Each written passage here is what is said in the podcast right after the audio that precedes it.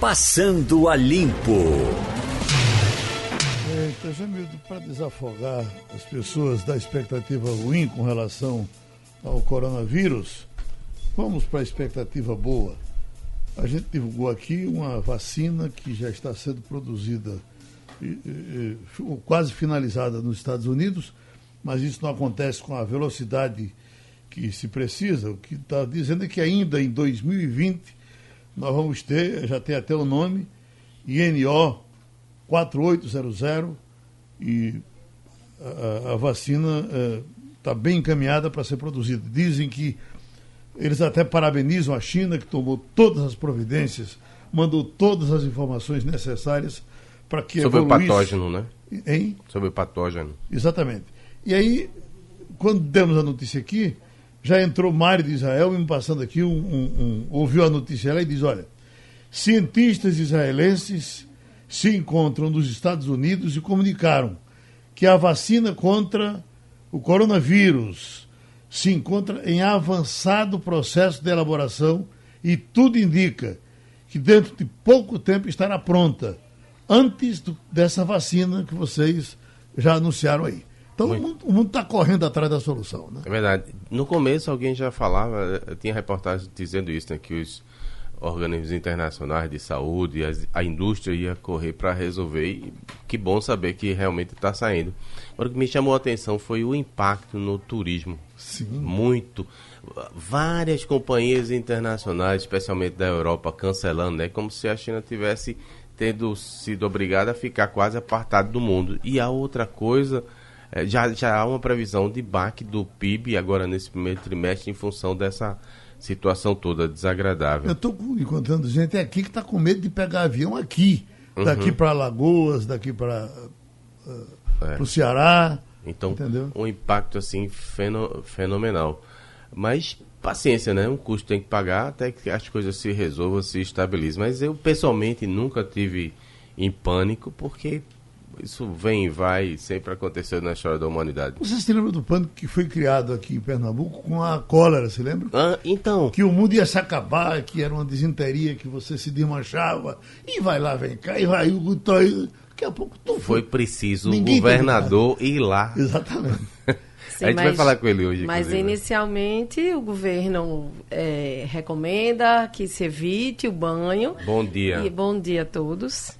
E aí, me lembro bem dessa época, e depois ele precisa recuar e dizer não é bem assim, porque quando se trata de saúde pública e de epidemia, e você precisa ter um certo cuidado, porque naturalmente as pessoas já têm esse pânico e precisa ser administrado.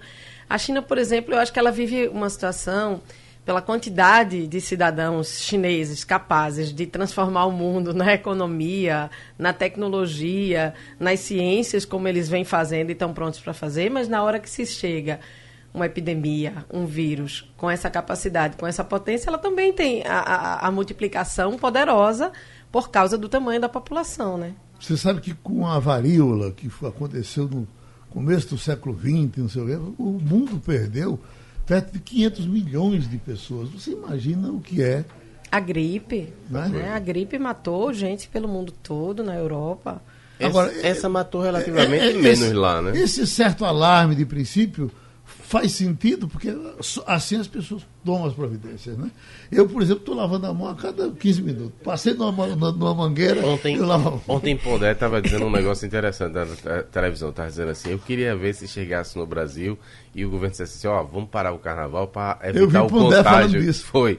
Você acha que as pessoas iriam parar de ir para a rua brincar o carnaval com medo da doença, feito aconteceu na China? Mas olha, o, o ex-governador, ex-prefeito, ex-ministro, ex-deputado. Já está no ar? Joaquim Francisco já nos espera aqui para dizer alguma coisa para a gente. Doutor Joaquim Francisco, o senhor, a, a, a, enquanto estava embalando a candidatura para prefeito, resolveu desistir. Foi o coronavírus, foi? Não, não, Mauro. Bom dia, Geraldo. Bom dia, bom dia os ouvintes, bom dia os debatedores. Não, não, não. Foi um conjunto de insegurança, Geraldo. Eu sou um homem público, continuarei ser um ano público. Aproveito, inclusive, para agradecer as manifestações de carinho que tive, de confiança numa provável candidatura. Eu admiti ser candidato, mas eu já fui prefeito duas vezes. já fui governador, já fui deputado federal várias vezes. E, sobretudo, não vou sair da vida pública. Eu vou continuar dando a minha colaboração. Agora, não vou enfrentar uma campanha. Não estou com ânimo nem motivado para enfrentar uma campanha política. Uhum. Porque você observa as dificuldades de financiamento da campanha, se é fundo público é um absurdo, se é empresa privada é, é ilegal, se é pessoa física, os partidos não têm credibilidade. A atividade política está desgastada. Eu vou contribuir, vou dar minha contribuição para que esse desgaste eh, diminua. Né?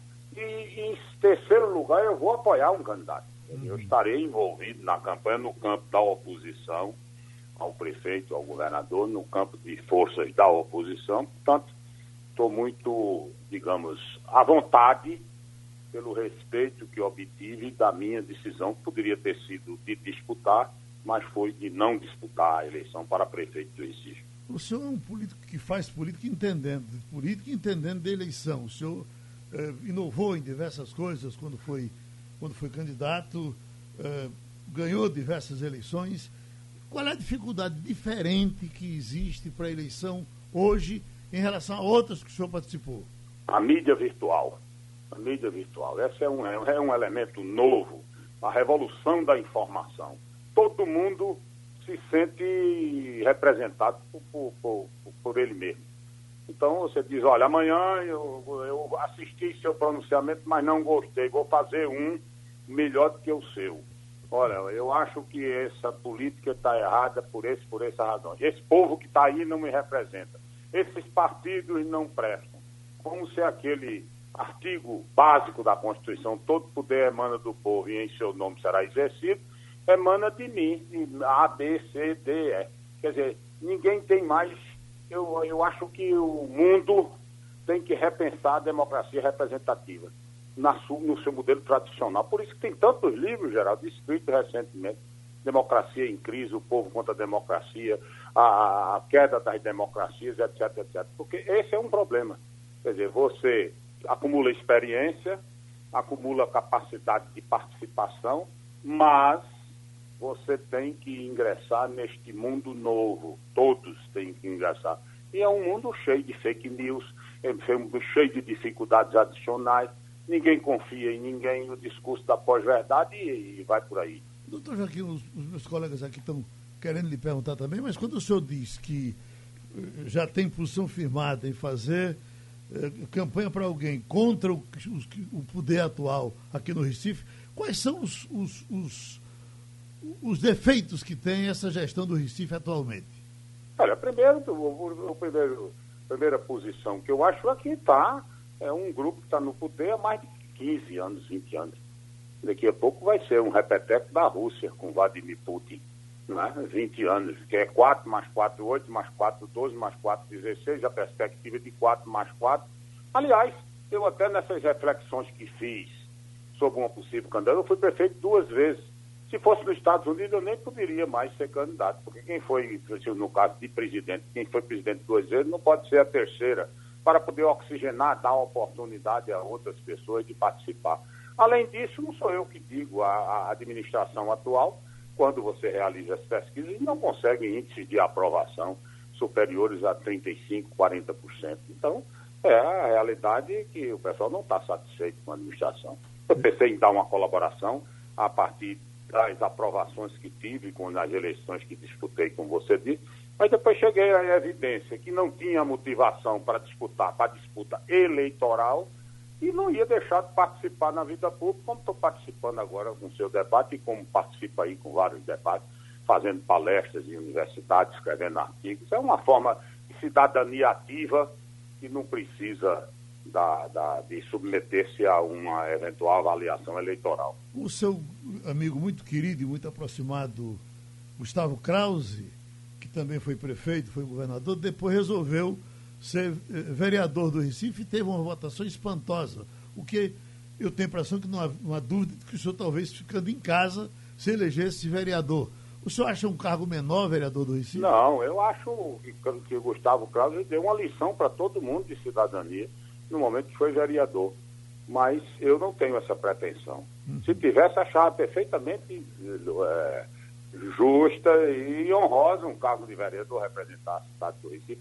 Tudo que você fizer pelo Recife vale. No meu caso, inclusive, eu tenho uma dívida de gratidão enorme. Eu fui deputado federal mais votado, fui prefeito do Recife duas vezes. Nas outras vezes, como deputado federal, obtive expressivas votações. Eu só tenho dívidas. E quando eu fui tomar a decisão de não candidatar, eu fiquei pesando isso. As manifestações de carinho na rua, de ex-secretários, de amigos, de gente até que está na oposição, que não defende os meus princípios, mas tem atenção comigo. Eu, eu saí da disputa, mas não, não deixando de participar no sentido de apoiar alguém, com a consciência tranquila. Atendi a um chamamento da minha consciência. Jamildo Melo? É, bom dia, governador.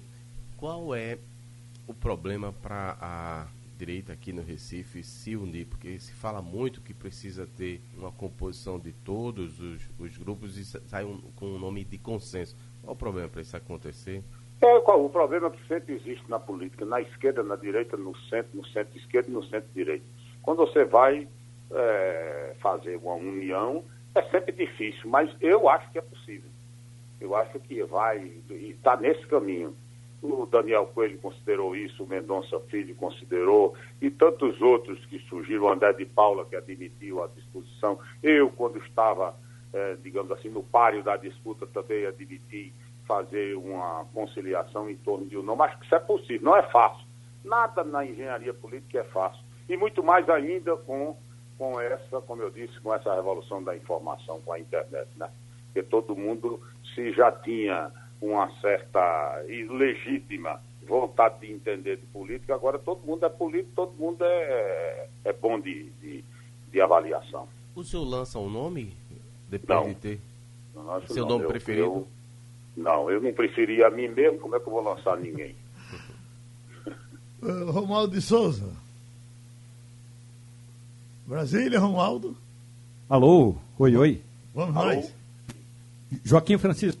É- senhor, o senhor fica falando aí em união das esquerdas, do centro, da direita. Agora, um dos fenômenos da política, que é o chamado segundo turno, é justamente para isso, ou seja, para o, a união no segundo turno. No primeiro turno, quanto mais ideias, melhor.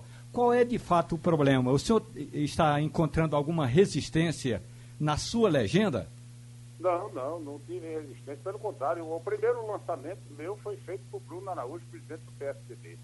Depois, vários outros partidos, o grupo que representa, que representa o, o presidente Bolsonaro também declarou que eu seria o candidato preferencial. Não é o problema de, de ter um candidato ou dois ou três no primeiro turno. Eu concordo com você. Se não puder ter um, que tenha dois, que tenha três. O, poderia ser o ideal haver união no primeiro turno. Mas se não houver, pode ser unido no segundo turno. E eu não tive esse problema. Eu saí por outras razões, conforme declarei ainda pouco. Adriana Vitor. Bom dia, governador. É, no desenho do país, na eleição passada, é, nesta próxima, o que se vislumbra é a dilaceração, é a divisão, são os lados, quem é contra o governo federal, quem é a favor do governo federal, quem é contra o PT, quem é a favor do PT. Isso é, parece que é o cenário futuro também, como eu disse. É, o senhor enxerga dessa forma e, em enxergando, o senhor já disse que está na oposição. Significa que o senhor está no palanque do presidente Jair Bolsonaro? Significa que eu estarei no palanque do presidente Bolsonaro. E, e quem, quem deu um treinamento de 16 anos no país dessa radicalização foi o PT.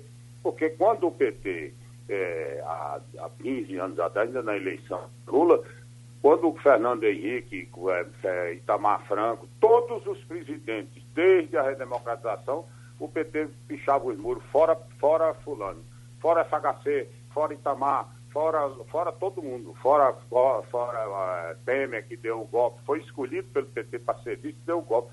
O país não está radicalizado por força desse fenômeno atual. O país se radicalizou em função de um grupo no poder durante 16 anos que achava que tinham munos a decisão da verdade. Eu sou o caminho e a vida. Então isso criou um clima, criou uma, uma, uma, uma cepa que, onde esse radicalismo ficou, proli, ficou proliferando. Doutor Joaquim, ainda bem que a gente vai contar com a sua colaboração, a sua participação competente aqui nos nossos debates, sempre que for possível, tá certo? Sempre que for convocado, estarei é, sempre presente, dando a minha contribuição. A minha experiência é prestar serviço do Recife, do povo e de todos os, os que acreditarem em mim. Muito obrigado ao ex-governador Joaquim Francisco. Você falou, Adriano, de radicalização. Uma coisa que está me impressionando é, é, a forma que Zé de Abreu, ator. Foi de uma grosseria, é, né? É, tem, tem, tratado é, Regina Duarte. Negócio até que se tivesse havido alguma coisa, uma pessoa do bem se recolheria, ficaria vivendo a, a, os seus problemas, né? Mas ele, todos os dias ele aparece com uma coisa, inclusive ontem, até admitindo, ela sabe o que foi que nós fizemos na casa dela. Na verdade, foi, na é? verdade, os jornais noticiaram ontem, mas é de um, um ou dois dias ah, antes. Uhum. Ele fazendo uma ameaça, dizendo que fez alguma coisa na casa dela, ou fizeram alguma coisa ilegal. E a lógica é, eu sou uma pessoa privada, não tenho o que dizer, mas você, enquanto personalidade pública, né, autoridade, vai ter que se haver com esse passado. Então, uma ameaça. É, não gosto da forma, é, não acho que isso ajude de, de, de, jeito nenhum, de espécie alguma. Um debate político, público, que o Brasil precisa para, de fato, reencontrar o seu caminho. É, acho desrespeitoso. É, a gente está falando de alguém que tem 72 anos, Regina Duarte tem 72 Os dois anos. quase a mesma idade, ele tem 73 é, 72. Eu já vi algumas brincadeiras em relação à dificuldade dela de decorar as falas é, nas novelas. Veja, isso não está em questão no país. Né? Eu acho que isso, tá, isso diz respeito a quem a contrata e a quem a assiste, né? quem, quem dá ou não dá audiência. Isso não deve ser motivo de chacota. É, o que eu acho, é, não, repito, Geraldo, não, não acho que esse é o tipo de discussão que possa engrandecer de qualquer forma a cultura desse Brasil, como estamos precisando que ela seja engrandecida. Se há uma coisa, eu tive poucas oportunidades de falar aqui sobre essa nomeação de Regina Duarte, apesar de que eu sei que é um assunto que vem de muito tempo é, independente do julgamento, do juízo de valor, de que se é bom ou se é ruim para o país, se ela será, isso a gente vai ver lá na frente. O que eu gosto muito é que isso trouxe à tona uma necessidade imperiosa de que a cultura do Brasil seja vista com a importância que ela tem. Né? Na hora em que um presidente vê que a cultura do país não pode ser tratada como ela vinha sendo tratada e que os holofotes são jogados é, nesta cultura, neste bem, neste patrimônio imenso que o país tem, aí acho que a gente já começa a entrar no caminho certo. Se ela vai fazer bem, se ela não vai fazer, isso é outra questão. Agora, desdenhar é, pessoalmente de um artista, eu, eu acho que isso não ajuda. O que eu que eu achei divertido, Gerardo, foi o seguinte: é, é uma criatura que parece que tem problema com mulheres, né? Já cuspiu na cara de uma outra num restaurante porque tinha uma, uma desavença lá. É, e se fosse o inverso, o mundo caía, né? Se fosse alguém da direita fazendo um impropério dessa natureza com algum artista de esquerda, o mundo caía e todo mundo ia sair em defesa, porque não pode, porque está errado. E enquanto isso, a Regina Duarte, ser agora uma pessoa identificada com a direita, não tem, eu pelo menos não vi nenhuma, como é que chamam? Sororidade. a Patrícia a Pilar filha, teve... A filha apareceu agora a, dizendo... Não, Patrícia tá Pilar apareceu. A, a, própria Paula Lavini disse que sim, gostaria de discutir, de levar as pautas e acreditava que ela ia levar... É, são duas mulheres, Bem, isso é um, são siga, casos sigamos. de sororidade. É, mas, sigamos. Mas eu, eu, o que eu acho era que deveria haver uma coisa assim em cima dele. Vem cá, velho, tu é doido? O que está acontecendo? Hein, Romualdo? Olha, Geraldo, o que está acontecendo no Brasil é que é, intelectuais brasileiros estão ressuscitando é, filósofos que só ajudaram a contribuir por essa divisão.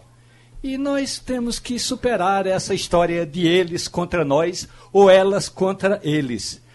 A questão toda é que Regina Duarte vai pegar uma batata quente e, se ela tiver habilidade de primeiro desmontar aquela caixa de marimbondo, que não é de hoje a caixa de marimbondo na cultura brasileira, não.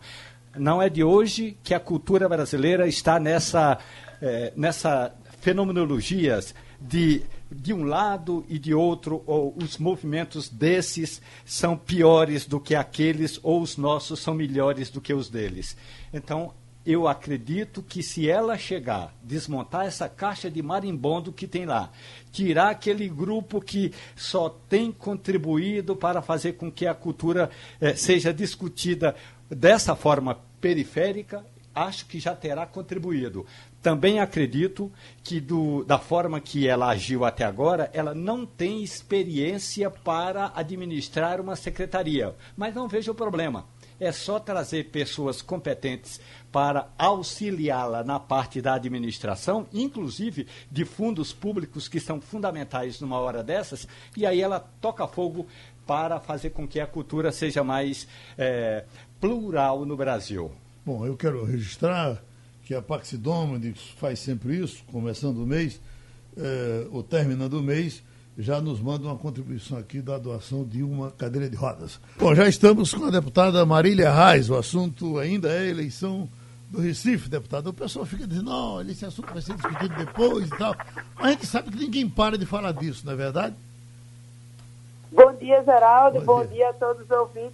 Pois é, é por isso que a gente resolveu dar uma conversada com você para esclarecer. Muita gente está nervosa com essa situação. Então é bom a gente conversar e levar um pouco de informação para as pessoas, né, Geraldo? Isso. Então a candidatura continua sendo disputada, não é isso? Lógico, lógico. A nota da presidenta Gleisi foi bem clara que o direcionamento do Diretório Nacional, da própria presidenta, do presidente Lula, é que tenha uma candidatura mas o que a gente precisa é tratar isso com, com a maior habilidade possível para não, não sair tratorando ninguém. Não é esse o objetivo. O objetivo da gente, muito pelo contrário, é, é unir o partido, é trabalhar isso da melhor forma, com, com mais habilidade. E a gente tem tempo, e como dizia Marco Maciel, quem tem prazo não tem pressa, né? Uhum. Adriana? Bom dia, Marília. É, veja, é uma questão delicada, mas que a gente precisa tratar e eu vou tentar tratar com a devida delicadeza. É, muito se coloca que a candidatura de João Campos é a perpetuação do poder do PSDB, da oligarquia familiar, que, que são os campos seguindo no poder, né, o fato dele ser filho de Eduardo. Mas também, no seu caso, tem o parentesco com o governador Miguel Arraes, é, com o próprio Eduardo Campos e eu queria que você se colocasse de que forma a sua candidatura, apesar de ter esse vínculo familiar, Arraiz, Campos, ele se diferencia, ela se a sua candidatura se diferencia da de João Campos.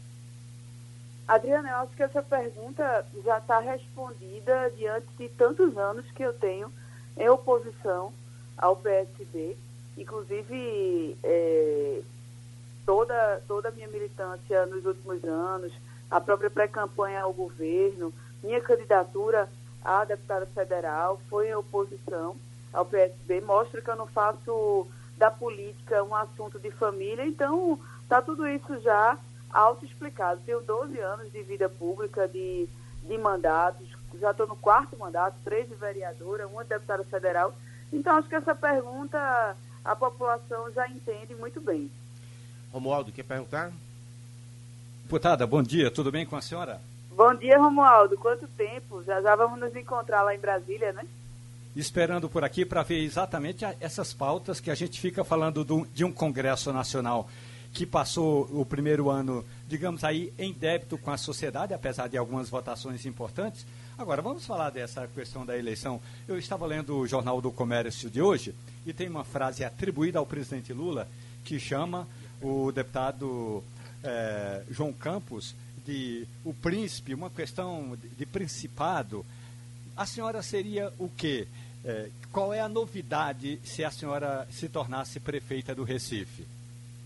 Olha, eu não sei a quem deve ser atribuída essa frase, não sei se foi o presidente Lula que, que disse. Agora, o que o Recife precisa é de candidatos na verdade, Romualdo, o Recife precisa de, de pessoas que se dispõem a disputar a eleição, a colocar suas ideias e a passar pelo crivo das urnas e não estar tá por aí tentando retirar a candidatura de A, B e C para tentar aclamar um vencedor sem passar pelo debate necessário que se deve passar. Então, Recife precisa de candidatos, Recife precisa de ideias e Recife precisa que se debata a cidade como deve se debater, debater no Recife real, e não simplesmente mostrando uma propaganda que não faz parte da realidade das pessoas. Uh, Jamildo aqui, muito bom dia, deputada. A, a minha dúvida é a seguinte: a senhora reverteu um questionamento que foi feito se apoiaria no segundo turno, mas acabou não respondendo diretamente. Caso o PSB realmente vá para o segundo turno, a senhora apoiaria o, o, o PSB? Jamildo, não faz sentido essa pergunta estando no primeiro turno e, e estando diante de alguém que está liderando as pesquisas, com empate técnico ou não, mas nós estamos em primeiro lugar. Então não faz sentido chegar e falar é, de uma hipotética situação de segundo turno. O segundo turno é outra eleição, a gente sabe disso, quem disputa eleição sabe disso, é outro contexto. Então, não tem sentido a gente estar tá dizendo quem apoia em segundo turno se acontecer isso, se acontecer aquilo. A realidade agora é que nós vamos disputar a eleição, estamos numa colocação excelente, aliás, na melhor colocação de todas, inclusive porque nós não temos aí um exército de vereadores, de suplentes, de máquina, nada, e estamos numa colocação boa. Significa que boa parcela da população quer debater a cidade e quer uma cidade com um rumo diferente. Então, por que, que a gente vai estar dizendo e se acontecer isso, e se acontecer aquilo? Aqui ninguém é futurologista para estar tá, tá fazendo esse tipo de elucubração. É, olha, desculpe, eu entendo o seu posicionamento, mas é porque você vai ter aí no segundo turno ou um candidato da direita e um da direita. Muito dificilmente os dois serão da esquerda. Aquela previsão de Daniel de que será uma guerra entre os primos, muito dificilmente vai acontecer, porque realmente há espaço para um representante Bolsonaro e outro da esquerda. E não, possivelmente não passam os dois. Só por isso a gente insistir, saber se haverá apoiamento mútuo ou não. Isso é tão curioso, Jamil, que essa semana eu estava almoçando com os pessoas envolvidas em pesquisas, eh, participantes de muitas eleições, se dizendo entendedores de eleições, eles acham o seguinte, que Marília Raiza, um fato importante, animou a eleição do Recife, e é verdade. Ela está nos ouvindo, viu? É, não sei. É, animou a eleição. Estou conversando aqui porque nós estamos numa conversa com ela também. Animou a eleição do Recife e, e eles quase que apostam que nessa eleição, se Marília participa e, e, e João Campos participa, porque muita coisa vai acontecer daqui para frente, teremos toda a possibilidade de ter um segundo turno com os dois. E, é. e vai ser bem interessante. Exatamente, é, Jamildo. Eu, eu não concordo com essa questão de que necessariamente vai ser um apoiador de Bolsonaro. Quando a gente roda pesquisa aqui no Recife, é, a rejeição a Bolsonaro é imensa, é estrondosa.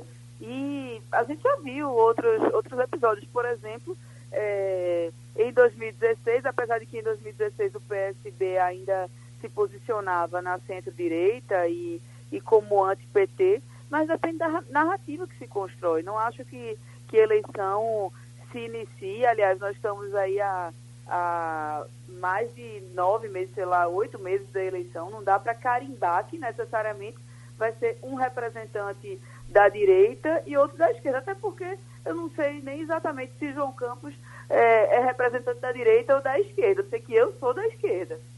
Olha, pois não, Adriano. Marília, é, eu queria saber se em alguma situação você estaria disposta a abrir mão da sua candidatura, e em que situação seria essa, e como é que você encara esse segundo turno, essa possibilidade remota ou não, ou real, de enfrentar um familiar, o João Campos, no segundo turno. Sua candidatura é, pode ser, é, você abre mão dela em alguma situação e como é que você vai para esse segundo turno? Se for com o João, como é que você encara isso? Nós ainda temos outro detalhe, Adriana. Você tem outro familiar que é assessor de Bolsonaro aqui, que é Tonka, né? Isso, Antônio Campos. Que essa eleição vai, vai, vai, vai trazer isso, vai trazer isso para a baila.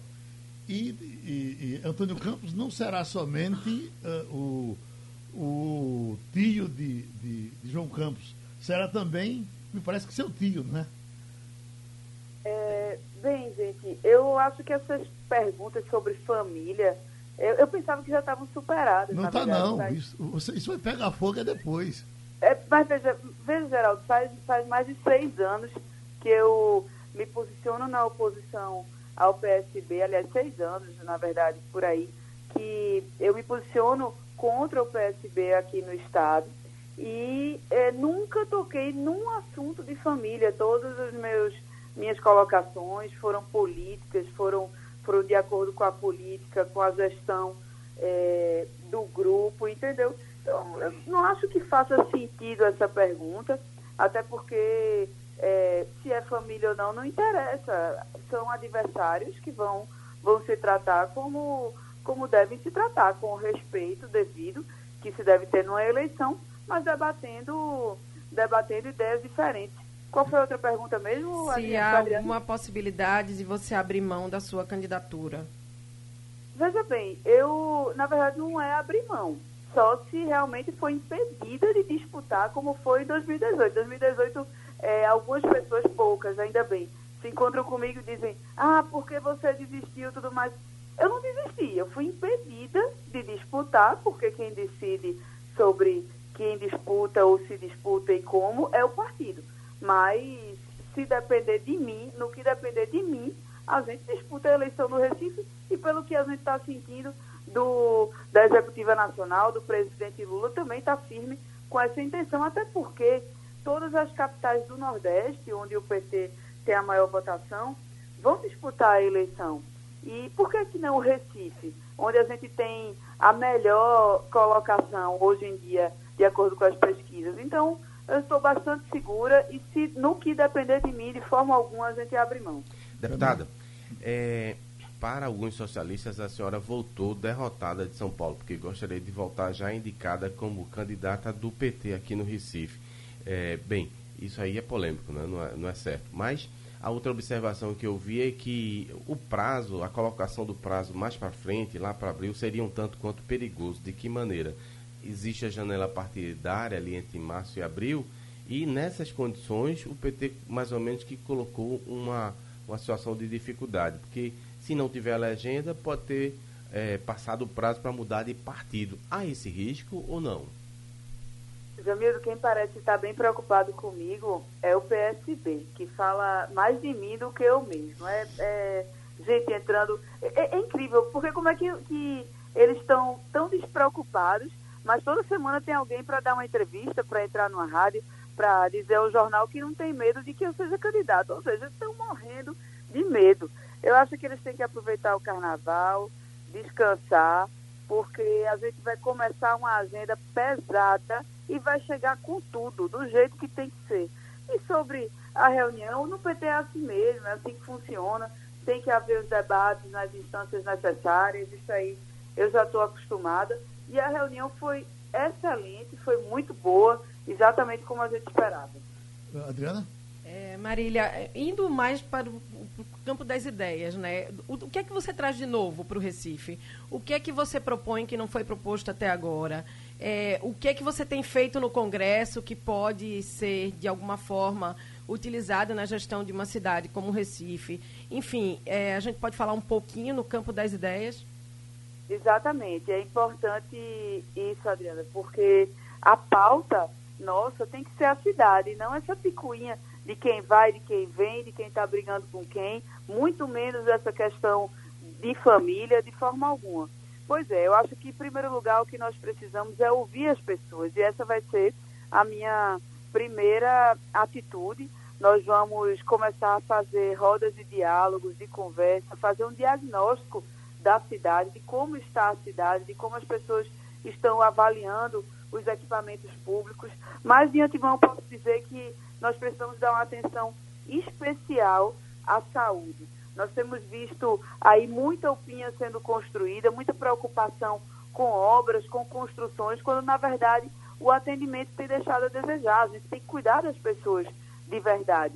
E eu estava ontem num debate, por exemplo, em Paulista, e falando do quanto o papel da gestão municipal é importante para as mulheres, que tem sido uma das pautas que eu tenho mais debatido no Congresso, até por ser a única mulher de Pernambuco, uma das poucas do Brasil, nós somos cerca de 15% do, da Câmara Federal, e é, o quanto é importante para as mulheres a gestão das cidades. A própria saúde básica, que tem sido cada dia desmontada em troca de, de atendimento emergencial, como como das UPAs, por exemplo, mas a saúde básica é importantíssima para a mulher, tanto para a sua própria saúde, quanto porque é a mulher que muitas vezes fica responsável pelo cuidado de muitas vezes não, quase sempre fica responsável pelo cuidado de uma pessoa doente, de um idoso, de uma criança. Então, essa, essa atenção básica à saúde é importante que seja reforçada e não esquecida como tem sido, a urbaniz, como tem sendo, tendo sido. A urbanização da cidade é importante para a segurança da mulher, uma cidade bem iluminada, bem, bem urbanizada, com os espaços públicos bem ocupados, seja qual for a hora do dia. Nós temos uma cidade que fica mais segura para as mulheres. Então, esse é um debate que tem que ser feito.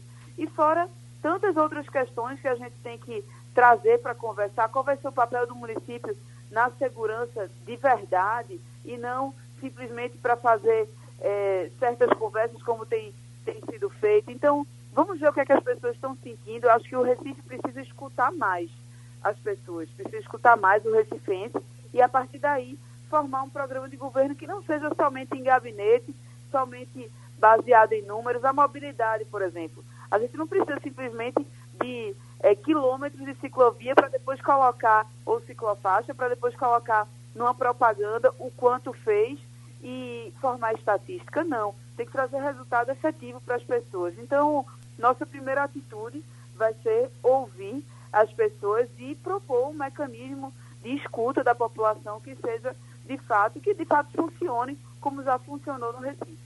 Deputada, foi bom ouvi-la, um abraço, muito obrigado e a gente conversa depois, tá certo? Eu que agradeço a todos vocês, agradeço aos ouvintes, Jamildo, um Renata, Romualdo, ou Renata não, desculpa, Adriana, Romualdo, e queria convidar todos vocês para nos seguirem nas redes sociais, acompanharem nossas agendas, nossas ideias, que a gente tem muito ainda a conversar. Um grande abraço e até a próxima, um bom carnaval e que eles descansem, porque a gente está chegando e está chegando com tudo. Normalmente essas doações de cadeira de rodas ela tem um pique muito importante que é, é perto do final do ano.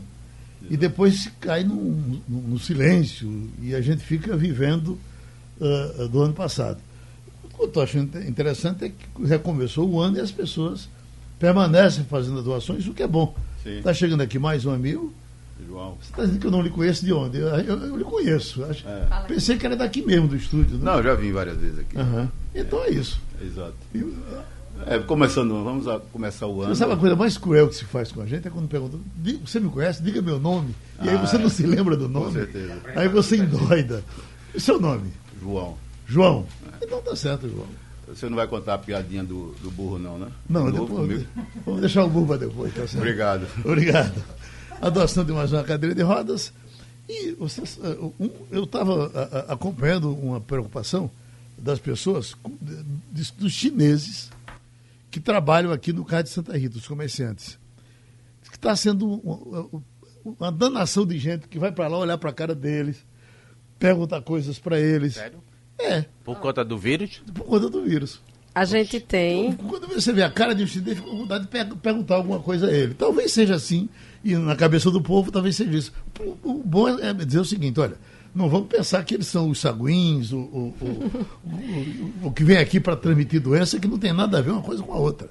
Eles estão, são, tanto quanto a gente, pessoas que precisam ter preocupação e resolver essa parada. A gente tem aqui na redação duas pessoas que estiveram na China no final do ano passado Leandro Oliveira e Luiz Marques. Eles foram, a convite do governo chinês, fazer uma série de reportagens especiais, que nós estamos em edição desse material. E hoje eu sugeri a Leandro que ele contasse, porque ele disse que no prédio dele várias pessoas já o abordaram perguntando: e aí, Leandro, tem risco? aí eu acho que ele precisa dizer. Inclusive, Leandro hoje está apresentando Notícias da Manhã, daqui a pouco vai estar no TV Jornal Meio Dia. Então eu, eu, sugeri que ele fizesse esse depoimento em primeira pessoa, dizendo que não há risco e por que não há risco dele ter trazido ou, ou transmitir. Mas as pessoas ligam China, vírus, foi, risco. Pronto. É uma, é uma ligação direta, perigosa e irresponsável, porque não é assim, né? Não, não é porque alguém é chinês que vai estar transmitindo coronavírus. Eu acho que os comerciantes devem estar passando por isso a todo instante. Deixa eu pedir, é, até porque quando você chega, o comerciante que está aqui, a gente fica pensando que ele está indo pegar lá e trazer para cá. Na verdade, ele, no mínimo teria passado por lá recentemente. Tem famílias lá a, a quem eles perguntam, né? Eu acho que um debate com o chinês, falando português. Mas eles são vale muito reservados. Muito. Muitíssimo reservados, muito. né? Muitos, muitos não falam a língua é, também, né? É, eles vivem em gueto. E tem uma coisa curiosa também que mexeu muito, deixou o povo em polvorosa, porque hoje há uma compra de e-commerce, de, né? Do, do comércio por internet, muita vindo da China. São produtos baratos tal. E aí muita gente querendo saber, e você lê em diversos sites. E, o próprio JC Online fez matéria dizendo assim: há risco do meu produto que vem da China trazer o vírus? Não, não há risco. Já, Barbosa disse que o que mais perguntam a ele. É isso, pela, é isso. Pela As Organização pessoas, Mundial de Saúde. É porque assim, farinha pouca, minha opinião, primeiro, isso é a, a maior verdade. Eu quero saber se eu tenho algum risco de contrair. Né, isso eu estou é, é, representando o raciocínio da maioria, lógico, que não é de todo mundo. Mas se eu compro um produto chinês, esse produto pode vir com vírus? Isso já foi respondido. Não, não pode, porque o tempo de duração desse vírus é no máximo dois dias, segundo especialistas, e os produtos levam um mês para chegar se você tiver sorte, né? É. Porque às vezes dois e mais. São dois dias ou duas horas? Eu li dois dias. Dois dias? Eu li dois dias, Incubado, mas né? não sou especialista não, no assunto. Da, a partir do momento que você joga o, o vírus aqui nesse, nesse, nesse ferrinho aqui, ele, eu tenho a impressão que ele passaria duas horas, talvez. Não sei, dois dias acho muito. Não sei mas... também, Geraldo. Não sei, não sei, não sei. Tem o susto da saúde e tem o susto econômico que nós estamos tendo por conta do coronavírus. Nós estamos com o economista e professor de economia Edgar Leonardo e vamos pedir as informações de Natália com relação a dólar, a ouro e depois entrar com o senhor, professor, falando desse assunto. A Bolsa de Valores de São Paulo fechou o último pregão com queda de 0,64% aos 114 mil pontos, após a Organização Mundial de Saúde, OMS, declarar o coronavírus uma emergência internacional. Apesar do anúncio, a OMS não recomendou restrições de viagens à China e informou que o país tem a situação sob controle. Com isso, talvez o impacto econômico do vírus não seja tão forte quanto se imaginava. Nos Estados Unidos, a Nasdaq fechou com alta de 0,38%.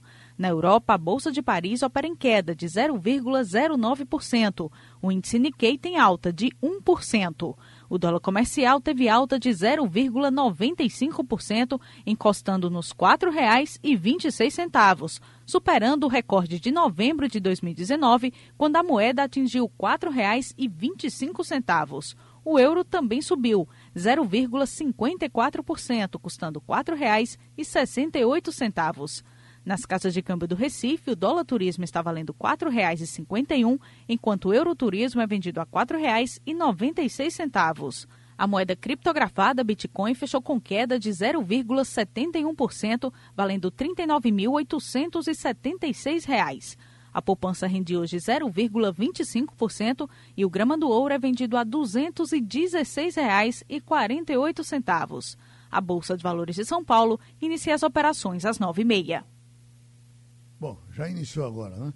Então, uh, professor Edgar Leonardo, esse sobe e desce, esse vai e vem das moedas, isso não é uma coisa de, de todo dia, não? Essa, essa ligação que a gente possa fazer com o coronavírus faz sentido? Bom dia, Geraldo. É um prazer estar a gente conversando. Obrigado. Olha, o primeiro detalhe que a gente tem que expor é que não há motivo nenhum para grandes alardes. Em primeiro lugar, como você bem colocou, essas oscilações são naturais. Né? Então, a bolsa, na medida em que ela passa um período de subida, ela vai ter sim momentos onde ela vai oscilar para baixo. Mas é fato também que a gente não pode é, deixar de citar que quando a gente tem um evento internacional dessa magnitude, principalmente se a gente entender que o evento ocorre hoje no principal vetor da economia mundial, que é o mercado chinês, a gente tem sim um impacto. Por exemplo, a gente viu aí uma das últimas informações sobre a subida do ouro. O ouro, usualmente, ele é utilizado como investimento de segurança. Ou seja, se a gente tem um momento onde a gente está tendo muita volatilidade na bolsa, as pessoas elevam os seus investimentos em ouro. Não quer dizer que tirem tudo e coloquem em ouro, mas aquele percentual de segurança ele aumenta. Isso acaba criando uma expectativa maior que o ouro está subindo e a tendência de que outras pessoas também investam em ouro por conta dessa subida. Mas eu diria principalmente que essa subida ela não é só por conta do coronavírus, porque eu estava dando uma analisada aqui, por exemplo, o ouro tem um ano de subida, com oscilações, claro. Agora, começamos o ano com o ouro subindo muito, por exemplo, porque a gente vive um momento de incertezas mundiais. E nesses momentos de incerteza mundial, é normal que se recorra ao ouro como investimento. Agora, veja, veja que cenário internacional. A gente começou o ano com o, vamos chamar aí de assassinato do Soleiman. Isso cria uma crise internacional. A gente tem, começa o ano com a continuidade de uma, de uma, uma crise comercial entre Estados Unidos e China. E a gente ainda está dentro do primeiro mês do ano, quando surge no principal vetor da economia mundial, a China, uma crise de saúde com repercussões mundiais. Isso efetivamente cria no mercado uma instabilidade. E é natural que a gente tenha essa volatilidade. Né? As bolsas também estavam bem altas. Então, é natural que elas se ressintam um pouco. Oi, Jamil. É, professor, Oi. De que forma o Brasil pode ser prejudicado? O senhor já fez alguma avaliação a respeito? Porque os chineses, eles viajam muito, né? Eles são muitos e viajam muito. A gente pode ser prejudicado dessa forma também, menos chinês, ou mesmo o comércio por conta da, do receio aí de contaminação? Olha, Jamildo, a sua observação é muito correta. É, você foi exatamente um dos primeiros pontos que devem ser ressentir. Né? A gente tem o primeiro ponto, que é exatamente turismo. Né?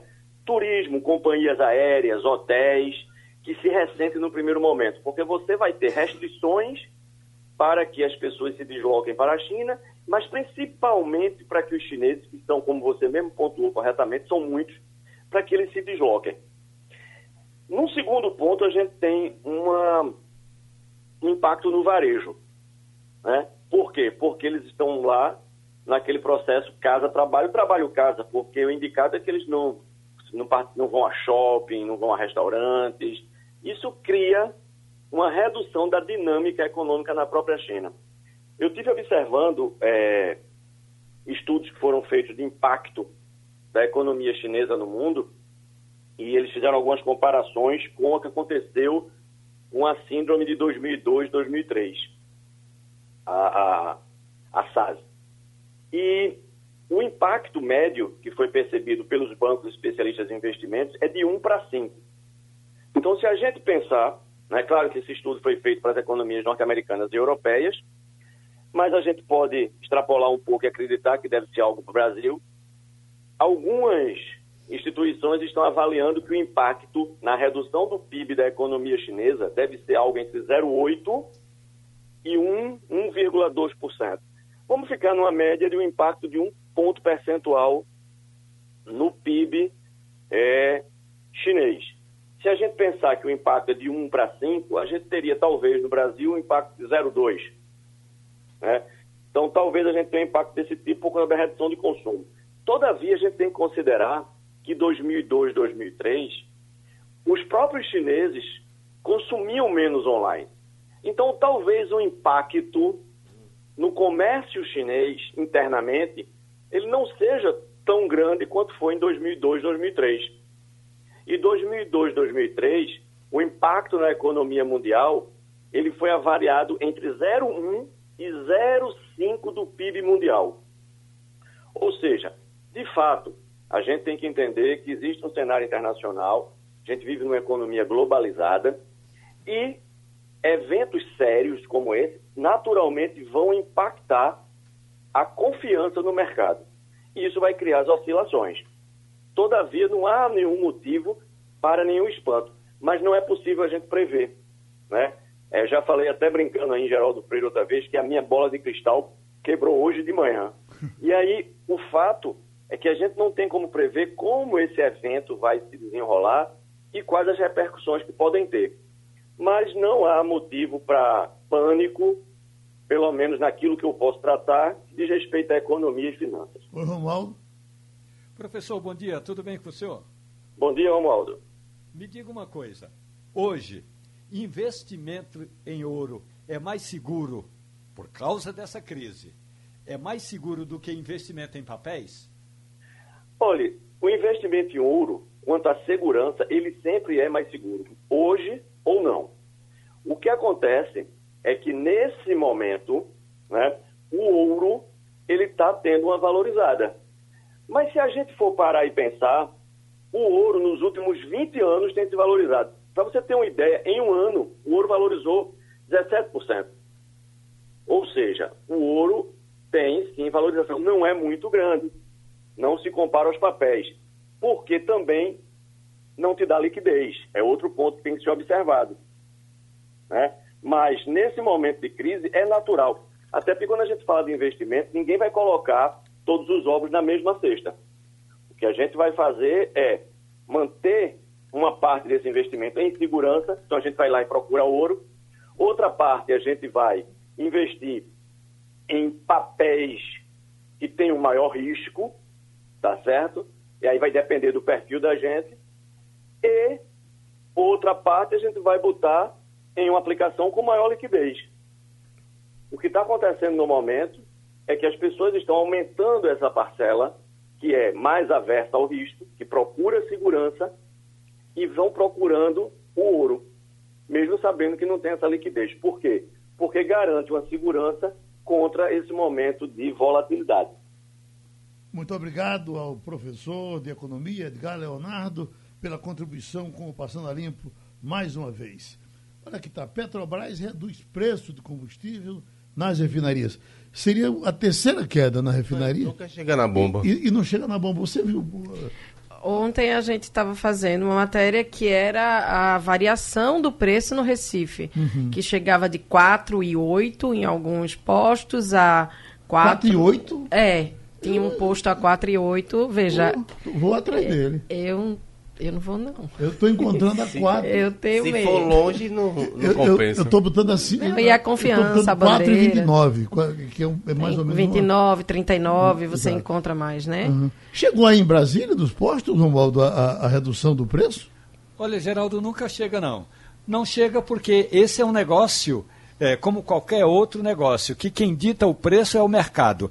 Havia uma denúncia, aliás, foi feita uma CPI na Assembleia Legislativa de Brasília, aqui no Distrito Federal, havia uma denúncia de que os preços eram combinados. Aí combinaram que não haveria investigação, então não se, não se chegou a nenhuma conclusão sobre combinação de preço. Na prática, quando se fala em aumento de preço de combustível, a gente já vê logo a mudança na bomba.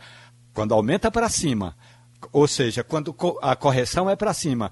Quando reduz, a gente não vê diminuir essa, esse valor, não. Eu, aliás, assisti a reportagem hoje na TV Jornal falando dessa diferença que chega a 20%. Isso é bom se você estiver perto de, de um desses postos que está praticando o preço mais barato. Pronto, Pá. então a, a questão do. É, é que é muito ruim a gente deixar uma pergunta sem resposta, até para uma criança, ainda mais para a gente aqui na rádio, com um monte de ouvinte, que a gente estava discutindo aqui é, sobre a duração do, Do coronavírus fora do organismo, Eu né? permaneço com a minha informação de duas horas e meia. É, Geraldo Uhum. tem informação de duas horas e meia, segundo ele foi Jarbas Barbosa que passou. E, é- e- É, é, e é uma um informação bem sanitarista. autorizada, né? Isso, isso. Eu acho que vocês É, tinham que se expor para Os saber. infectologistas, não, obrigada, Jamildo, muito amiga você. Eles não cravam pelo fato de conseguir ler algumas coisas a respeito é, nesse intervalo. E ninguém que é, é infectologista respaldado cravaria exatamente por se tratar de um vírus ainda muito novo, ainda em estudo. O que a gente pode dizer é que o, o vírus do HIV, por exemplo, dura até seis horas fora do organismo. E o da hepatite C, que é um dos mais resistentes, pode resistir até sete dias fora do corpo. Então, só repetindo o que concordávamos todos no começo, não tem nenhum risco. A sua encomenda da China não vai trazer o coronavírus pelo tempo que o organismo, caso ele esteja na encomenda, passa fora do corpo, não tem risco. Olha, Cristiano Lima está dizendo assim, eu tenho vários clientes é dos torrões, eu tenho vários clientes chineses aqui no centro do Recife, e o que eles me falaram é que cancelaram suas viagens para comemoração do Ano Novo Chinês, em virtude Sim. do coronavírus. Fechado, Eles agora estão é, preocupados com o possível atraso de suas compras futuras. Essa é uma preocupação absolutamente Sim. normal de quem vive no comércio, trazendo produto chinês para vender aqui. Eh, eu acho que as pessoas, quase, muita gente tem conhecimento de que dessas torres gêmeas ali tem um lado que hoje tem um lado brasileiro e tem um lado chinês. São os chineses que moram ali e comercializam no Cais de Santa Rita. Então, essa. A, a, é, eu, eu li uma entrevista com o um embaixador é, chinês, o, um, um embaixador brasileiro na China, e veja, o próprio fato da China ser um país comunista e, e, e, que repassa poucas informações sobre si mesmo, tem um controle muito maior de informação.